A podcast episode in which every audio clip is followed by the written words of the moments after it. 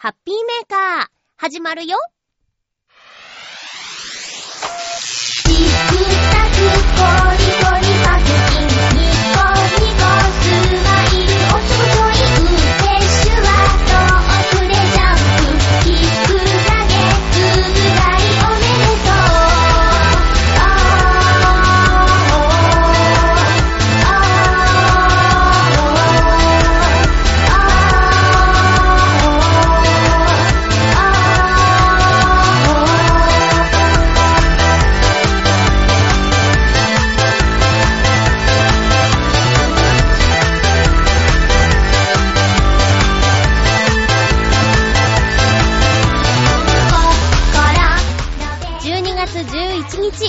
のハッピーメーカー。この番組は、ハッピーな時間を一緒に過ごしましょうというコンセプトのもと、ちょあへよ .com のサポートでお届けしております。先週体調悪いって言ってたんですけど、あの後、こじらせてしまいました。今日も30分、よろしくお願いします。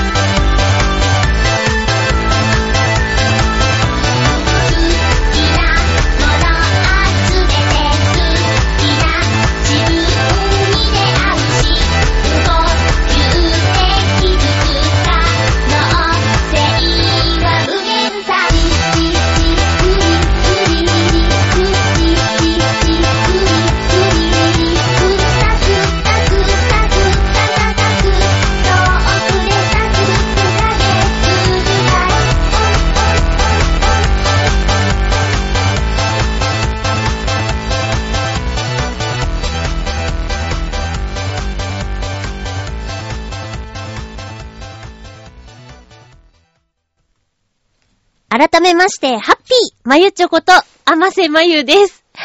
鼻声だね。そりゃバレるよね。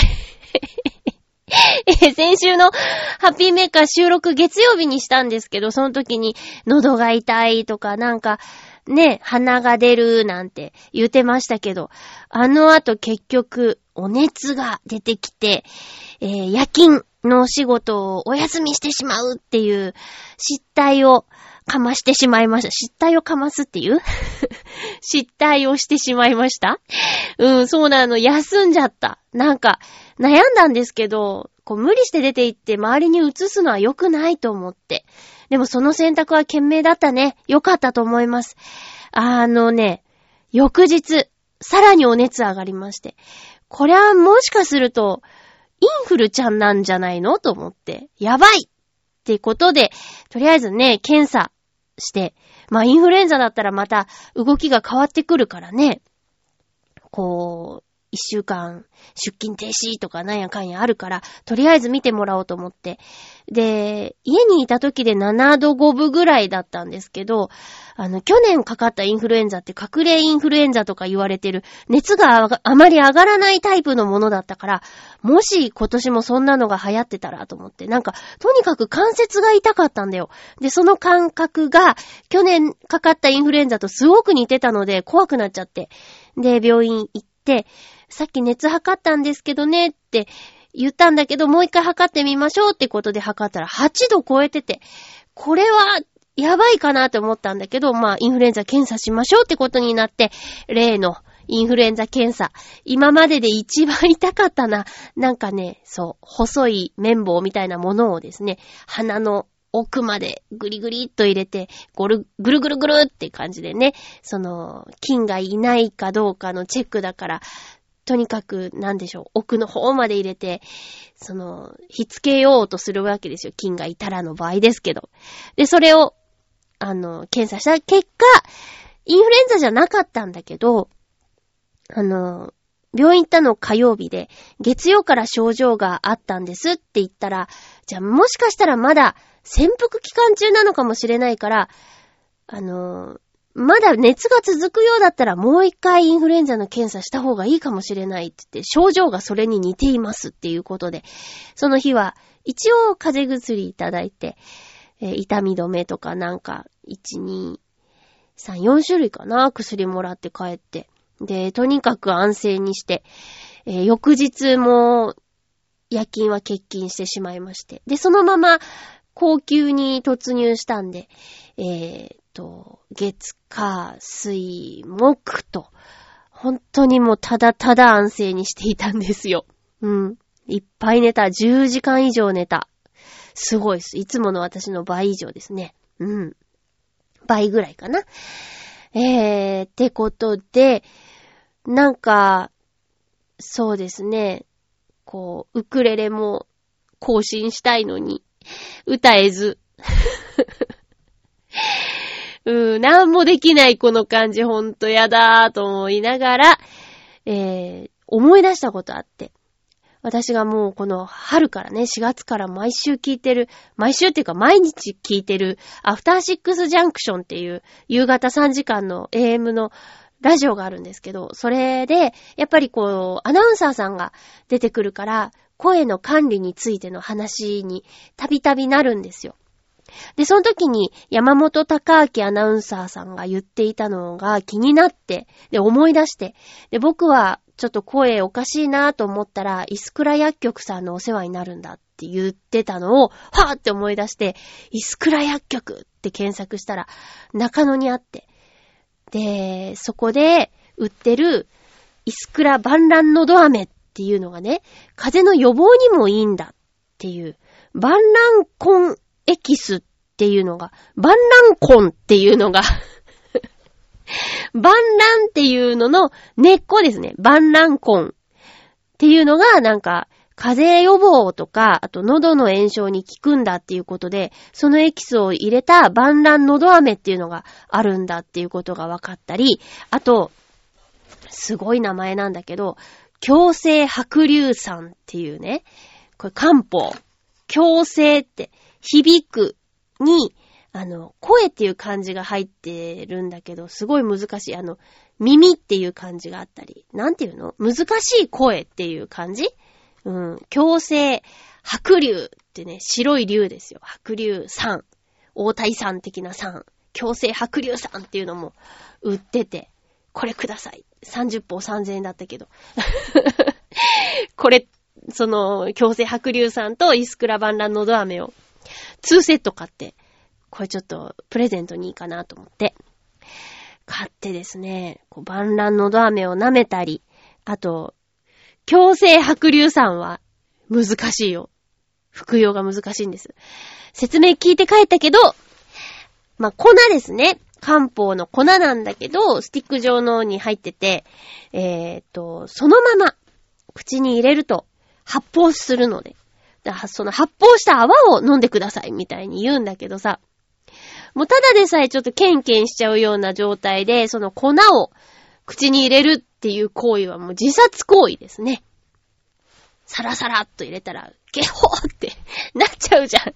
で、それを我慢して発泡させるんだけど、今乾燥してるからそんなに泡も立たず、あ、もうこのまま入れてたら絶対咳出ちゃうっていう時にもうあんまり泡も出てないのに飲み込むっていうのを2回やってみたんだけど、そんななんか劇的な変化はなくて、やっぱり泡立たせなきゃいけなかったかな。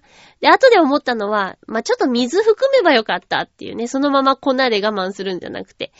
だから、あれですよ、あのーバリウムの時の発泡剤。あれはもう、口で発泡させる前に飲み込めって言われるんだけど、この強制白硫酸についてはもう、口の中で泡立たせてから飲んでっていうやつだったんですよね。今度の人間ドックの時、うっかり飲み間違えないようにしないといけないね。でもね、多分ね、聞くのよ。その時はね、すっきりするもん。だから、声のお仕事関係の人、ちょっとイスクラ薬局さん行って、相談とかするのはいいと思います。あと私は、季節に一回大きな風邪をひひくっていう、ルーティーンでここ何年か来てるから、もうこの冬は、風邪ひけないなっていう、ちょっとプレッシャーかかっちゃいましたね。うん。ちょっとね、今回の風ひどかったんですよ、なんか。で、いや、本当にタイミングいいことに、声の仕事がなかったんです。まあ、悲しいことでもあるけど、でも今なくてよかった。本当によかった。でね、こう月曜日さっき、この収録の直前ですね、朝、収録入ってて。で、それも、本当は金曜日に撮りたいんだけど、本当は土曜日に撮りたいんだけど、日曜日に撮りたいんだけど、ちょっと他のロケが入ってるから月曜でいいですか？みたいな連絡来てて。いや、よかった、助かったと思いました。いや、全然いいんです、月曜日行きますって言って、行って、で、普通にね、もう何食わぬ顔で風邪ひいたとか私絶対 SNS に書きたくないから、そう、そのままあの、おはようございますって言って寒くなりましたねなんて喋ってたら、担当の D さんは気づかなかったんだけど、社長が、あれ？マリッチョ、風邪ひいてる？って言うて、うバレた！って言ったら、バレるわ！って、鼻声だねー！って言われて、すいませんって。でも、先週の月曜からやばかったんですよって、今日でほんとよかった！って言ったら、持ってるねー！なんつって、助かったねー！なんて。でも結局やっぱり、あ、言われてみれば鼻声だねってその担当の女性 D さんにも気づかれてしまって、すいませんって言いながら。でも、今回のはレギュラーのお仕事じゃないっていうのも救いだったかな。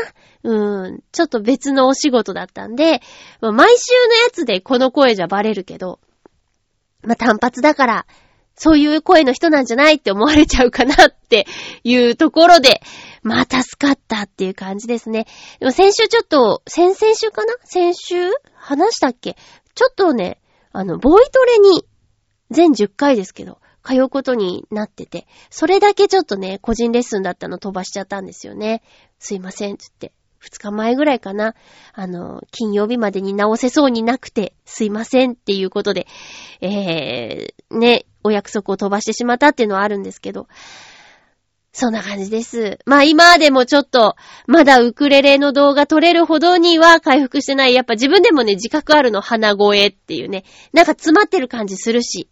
ただ、もう先週のような熱とか、あの、鼻がめっちゃ出ちゃうとか、喉が痛いとか、そういうのはなくて。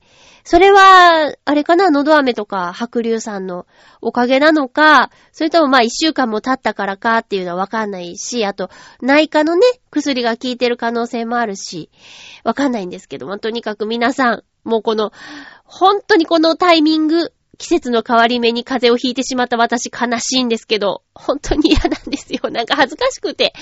みんな風邪ひいてるでしょ？多くの人が。そのタイミングで自分もって、今一番気をつけなさい、気をつけなさいっていろんなところで言われてる時に風邪をひいてしまった私のバカバカバカバカって思ってるんですけどね。もうもうね、この冬は後がないよ。気をつけないとね。皆さんも気をつけてください。こじらせないようにね、しましょう。じゃあ行きましょう。ハッピーごくごく続けますよ。ハッピーごくごく。これはなんだ？違うの。なんかあの、商品名は書いてあるんだけど、あ、スジャータ、ミイラクさんのだ。スジャータさんの、え、豆乳アーモンドっていう飲み物。最近私、アーモンド効果っていう、アーモンド効果っていうのをね、200ml ずつぐらい毎日飲んでるんですけど、ちょっとたまには味を変えて、豆乳アーモンドっていうのね、言ってみようかなって思います。一応ね、体にいいんでしょ？アーモンドって。ビタミン E だっけ？ちょ、間違ってたらごめんなさいね。豆乳も体にいいし、体にかける体にいいってことで、いただきます。ん？あ、うん。あ、なんだろう、なんか、最近あの、アーモンド効果っていう飲み物飲んでるせいで、今回のこの豆乳アーモンドって、豆乳でちょっとアーモンドを薄めちゃってる、んだろうな。なん、なんとなくアーモンドの味が薄いって感じちゃった。アーモンド効果はもうガーツーンってアーモンドの味がするんですよ。気のせいだったのか、ちょっとね、あれを飲むことによってお通じが良くなったりとかもしたんですけどね。最近なんか慣れちゃったのか、その影響もあまりなくって感じなんだけど。でも、あ、もしかしたら私の鼻が詰まってるせいかもしれないけど、えー、豆乳アーモンド。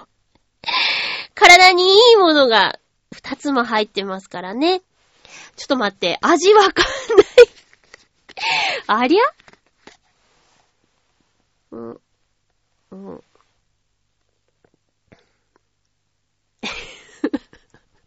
わからない。多分鼻詰まりのせいです。ちょっと、これ、ちょっと、取っとこうかな。蓋がついてるからね。うん。どうだろうか 皆さんちょっと飲んでみて。豆乳アーモンド。あ、でもね、基本が豆乳だから。豆乳にアーモンドだから。私今、アーモンド飲料を飲んでるから。そうね。まあ、そりゃ、しょうがないかな。まあ、ただの豆乳より、そりゃ、なんか甘みというか、うん、そういうのありますね。ちょっとやっぱり、こう、体のこと気をつけながらね、日々、暮らしていかねばなーって思います。そう、もう気をつけよう。みんな気をつけましょう。急に寒くなったしね。うーん。お便りご紹介させてください。ハッピーネーム、大空と大地の中でさん、ありがとうございます。北海道寒いでしょう。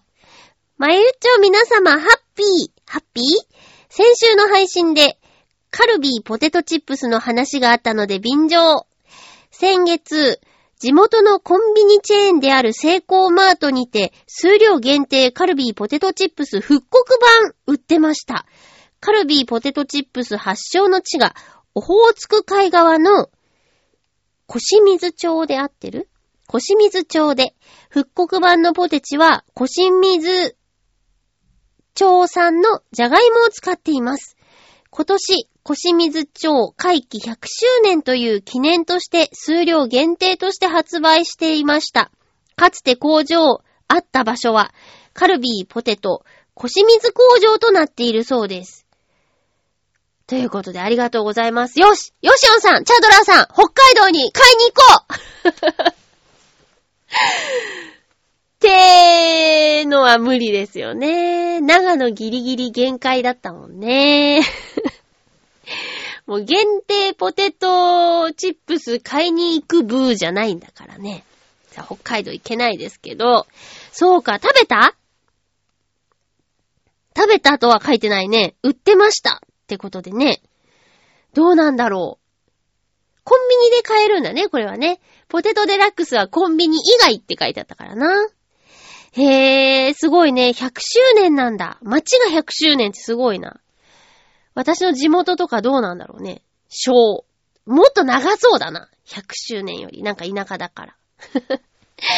えー、やっぱ限定はとりあえず言っといた方がいいでしょ。今この時しか食べられないっていうことでね。うん。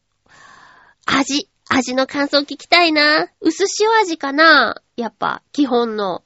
どうでしょう。大空と大地の中でさん、ありがとうございました。もう雪降ってる？北海道雪降ってますかね続きまして、ハッピーネーム、青のインプレッサさん、ありがとうございます。まゆちょさん、ハッピーでございます。ハッピーでございます。先週、映画、ガンダム、ナラティブを見ました。ガンダム好きの僕とすれば、ユニコーンから見ないとわからないので、予習してみておいた方がいいですよ。でも、あの人たちが出てきたのには、ひっくり返りました。メカ好きの僕とすれば、過去のガンダム作品の映像があったので安心しました。ということでありがとうございます。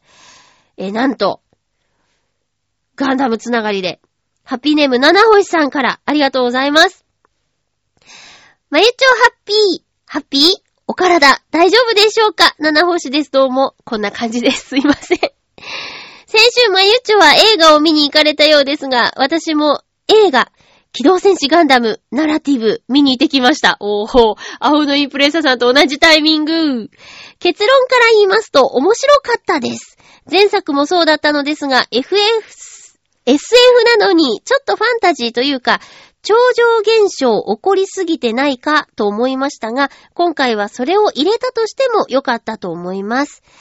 三人の男女がそれぞれのことを思い、運命に翻弄される切ない話でした。もう一回くらい見に行きたいなと思います。それでは、ということでありがとうございます。やっぱね、見る人によって視点が違うね。メカが好きで、過去のガンダムが出てきたよっていう情報と、えー男女三人の運命に翻弄される切ない話。こう人間模様とね、メカの視点からっていうことでね、お二人とも同じタイミングに行ってるんだ。すごいな。なんか面白い。ハピメのリスナーさんがね、同じ映画を同じタイミングで。私行ってない。ごめん。でもやっぱね、青のインプレッサさんのアイ、アドバイスとしては、ユニコーンから見ないとわからないよっていうことでね、ちょっと果てしないですね。ガンダムは、ちょっと、うーん、手が出せなさそうだなもう、存在がでかすぎてさ、ちょっと手出そうっていうことができないよね。ハマったらハマったでまた大変だしね。カルチャーが押し寄せてくるよ青のインプレッサーさんありがとうございます。へえ、この青のインプレッサーさんは、もう一回って感じじゃないのかな？七星さんは、ありがとうございます。七星さんは、もう一回ぐらい見に行きたいと。平成最後の映画にしようかななんてね、言ってたけど、かける2っていうね。それぐらい良かったんだね。私もね、実は週末、もうあの、鼻詰まりだけ、熱もないし、喉も痛くない、鼻詰まりだけだっていうことで、日曜日、映画行ってきました。日曜日かな？土曜日か。土曜日にね、メリークリスマス、ロンドンに奇跡を起こした男という映画見てきました。誰もが知ってる魔法の言葉、聖なる秘密が今明かされるっていうね、クリスマスキャロルっていうお話がどうやってできたかっていう、なんか予告見て、すごい惹かれたんですよ。で、主演のチャールズ・ディケンズ役のダン・スティーブンスさんが、あの、実写版美女と野獣のビーストの役をやってたんだけど、この人の瞳が青すぎて綺麗なんですよ。めっちゃくちゃ綺麗なの。で、予告見て、あこの人の目 覚えてるあなたの目って思って見に行ったんですけど、これがね、お友達と合わせて行ったら、夜勤明けのタイミングになっちゃって10時30分からの回。うん。で、その日はね、あの、出勤してたんだけど、夜勤明けで、あー4日ぶりの出勤かな？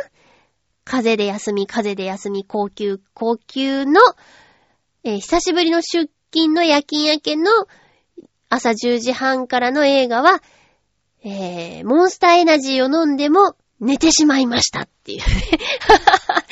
半分以上、この映画寝てしまいました。でも一緒に行った子が、すっごい良かったって言ってたから、まあ、よしとしましょう。よかった。だから正直私はこの映画の感想を話せません。ただまあ、クリスマスシーズンに見るのにすごくいいし、吹き替えがね、もう、ガチですよ。ガチの声優さんたちを使っていますし、あの、まあ、声優さんじゃない舞台役者さんだけど、えー市村正親さんがね、うん、あのね、なんだっけ、スクルージの役を。これね、なんかざっと予告のレベルで言うと、あの、小説家さん、チャールズ・ディケンズさんが主人公なんだけど、この作家さんね、ちょっと煮詰まってたんですよ。でも、登場人物の設定をさえ考えれば、あの、あとは勝手に登場人物たちが動いてくれて、で、それを書くんだみたいなスタイルの人でね。で、その、作り、作られた登場人物たちが動いちゃってどうなるかみたいな映画らしいんだけど、登場人物たちが生まれるとこまでは私も見てたんですよ。うん。ただ、その後どうなったかを全く覚えてないっていう悲しみ。いやー、私ね、よく寝ちゃうんですよ、映画の時。でも、寝ない映画もあるんでね。とりあえず私の判断基準は寝たか寝なかったかっていうところ結構大きいんですよね。ただまあなんか、あのーそう、一緒に行った人は、まあ難しかったとも言ってた。だから万人受けはしないだろうみたいなこと言ってて。うん。だからまあ、どうなんですかね。予告だけでも見てみたらどうなんでしょうかどうでしょうかっていう感じで、今週末はね、ちょっと舞台見に行こうかなって思ってるんですよ。舞台というか、コンサートというか。えー、ピュアホワイトクリスマスっていうイベントをね、浦安の文化会館っていうところでやるんです。12月15日土曜日と16日日曜日、2days。2days やるのは今年初らしいです。えーっとね、何をするかというと、0歳児から楽しめるクラシックコンサートっていうことで、えー音楽監督、舞台監督、音楽監督が陽一郎さん。そして出演、ミッチェルさん。っていうことで、チョアヘオファミリーが二人も出演しているっていう、出演関わってるっていうこともあって、で、2days でね、毎年ね、売り切れちゃうイベントなんですよ。だから、まあ、見には行きたかったけど、やっぱ0歳児から入れるコンサートだから、お子様連れの人優先だよなぁと思って、当日券で見に行ったことはあるんですけど、去年とか一昨年とかはなんか、あ、売り切れなんだって、と思って遠慮してというか、まあ、売り切れてたら無理だなと思って行ってなかったんだけど、今年初の 2days だからってことで、ちょっと行ってみようかなと思ってます。えー入場料は一般、1200円。うん。えーファミリーチケットなどなどもあります。えーピュアホワイトクリスマスコンサート9、9、9ってことでね、えー検索するか、洋一郎さんやミッチェルさんの SNS から調べるのもありだと思います。えー0歳児から入れる。だから、ね、普段ちょっと舞台とか見るの好きだけど、なかなか子供が小さいから行けないわとか、泣いちゃったりしたら周りの人に迷惑かしらみたいに思ってちょっと行けてない方が、みんなそういう家族連れとかね、お子さん連れてきてるからって安心して見られるし、ちょっと大きくなってる子だったら、あの、小学校前とかの子だったら、まあ、こういうね、みんなが集まるところでのマナーを教えてあげられるよとかっていう良さもあるんだって。で、もちろん、舞台上は、素晴らしい音楽家の皆さんが大集合。たくさんの方が出演するらしいです。なんと、本物のサンタさんも来るみたいですよ。あと、ダンスがあったり、歌があったり、演奏があったり、1200円って、すっごいお安いと思います。で、この、ピュアクラクリスマスコンサートのために、洋一郎さんが作った曲っていうのもあるそうで、それも楽しみですね。私、そうね、土曜か日曜どちらかでは行きたいなと思っています。皆さんもね、もし、えー、お時間あれば、家族の思い出で来ていただけたらいいんじゃないかな。浦安の市役所の隣にある文化会館っていうところの大ホールで行いますので、うん。あの、チケットの売れ行き状況とかはね、えー、まあ、洋一郎さんやミチェルさんの SNS を見るか、文化会館のホームページとか、見ていただけたらいいかな。私のツイッターに、とりあえずの入り口はリンクしておこうと思っておりますので、えー興味のある方は見てみてください。えー、次回のハッピーメーカーですが、12月16日、え？違う。12月18日の放送を12月16日に収録する予定です。えー前後することがありますので、お便り絶対読んでくださいって方は、お早めに送ってください。よろしくお願いします。えーと、年末年始の収録についてなんですけど、放送についてか。あの、いたじら、ね、さ、今日午前中聞いてたら、いつがなんだっていう話してたんだけど、ハッピーメーカーは12月25日と1月1日配信日になってますので、えー、お聞き逃しのないように、あとお便りでね、盛り上げてくださるとありがたいです。よろしくお願いします。えー、クリスマスは、じゃあ、アカシアサンタ的な？ちょっと残念な話をテーマにしようかな。あと、まあ、うーん、そうですね。元旦の放送はやっぱり、明けおメールをよろしくお願いします。新年の抱負でもいいし、あ、そうね、新年の抱負、明けおメール、元旦はお待ちしてます。クリスマスは、残念なクリスマス。ハッピーメーカーなのに。また来週ハッピーな時間を一緒に過ごしましょうハッピー